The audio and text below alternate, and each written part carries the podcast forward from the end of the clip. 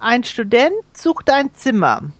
Ernst Hübner, 27, Jurastudent, Stipendiat im achten Semester, dritter Sohn eines Lehrers in Hamburg, sucht in einer Universitätsstadt ein möbliertes Zimmer. Er sucht seit Monaten, Trepp auf und Trepp ab, immer vergeblich.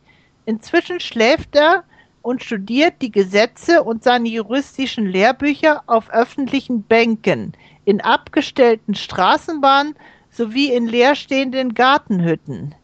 Manchmal hat er Glück und schläft sich im Zimmer bei einem Studienkollegen aus. Aber schließlich braucht auch, braucht auch ein Student eine feste Bleibe. Daher beschließt er, in der Zeitung nach einem möblierten Zimmer zu inserieren. Das Fräulein mit Brille nimmt das Inserat entgegen, liest es durch und sagt, Erwähnen Sie doch einige Ihrer Vorzüge in der Anzeige. Wissen Sie, auf so etwas Sachliches wie Student sucht einfaches Zimmer rea reagiert heutzutage niemand mehr. Sie erarbeiten gemeinsam das Inserat in harter Arbeit. Schließlich hat es folgenden Wortlaut. Student aus guter Familie, unbescholten, Nichtraucher, Antialkoholiker, 1,82 Meter groß, gesund, verträglich, gesellig, fleißig, ordentlich, solide, kein Nachtarbeiter, kein Langschläfer, sehr häuslich, verrichtet alle Reparaturen, kocht gern, wäscht, bügelt, klopft Teppiche und sucht ein Dach über dem Kopf.